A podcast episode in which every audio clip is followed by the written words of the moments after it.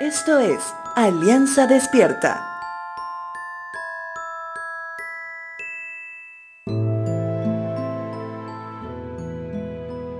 Desde que somos niños, tanto en el colegio como en casa, nos han enseñado que una fruta que ha empezado su proceso más crítico de descomposición debe ser alejada de otras o desechada porque se corre el riesgo que las demás se contagien y pasen a estar en el mismo estado.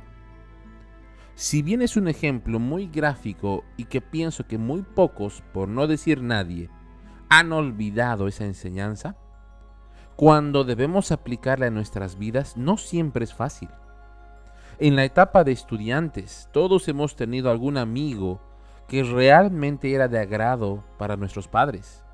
Pero también habían esos amigos que nuestros padres no los podían ver ni en pintura, ¿recuerdas? En la vida cristiana no es tan diferente como pensamos, ya que usualmente descansamos en que cada creyente, al haber nacido de nuevo, también aprendió a fortalecer su área espiritual, para que el Santo Espíritu comande sus pasos, y ya no su vieja humanidad. Pero como les digo, no siempre sucede así. No por nada el apóstol Pablo se arma de valor para llamarles a los creyentes de Corinto como carnales y no espirituales, porque precisamente tal cual la analogía de la fruta, debían algunos tomar distancia, que decidan voluntariamente y de manera constante crecer en el Señor. Segunda de Tesalonicenses capítulo 3 versos 6 al 7 dice lo siguiente. Y ahora, amados hermanos, les damos el siguiente mandato en el nombre de nuestro Señor Jesucristo.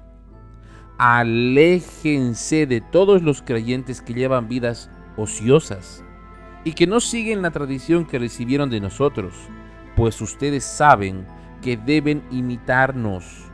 No estuvimos sin hacer nada cuando los visitamos a ustedes. ¿Cuándo distinguir el momento de tomar distancia, por más que sean buenos amigos? Cuando han dejado de ser una luz fuerte y han disminuido casi al mínimo. Sin duda que solos no van a estar. Tienen que seguir siendo llamados a dar pasos de fe. Sin embargo, eso no es lo mismo que tener comunión cotidiana, ya que como dice Pablo nuevamente a los Corintios, ¿Qué comunión tiene la luz con las tinieblas? Una luz débil es tan parecida a las tinieblas que nos solemos confundir.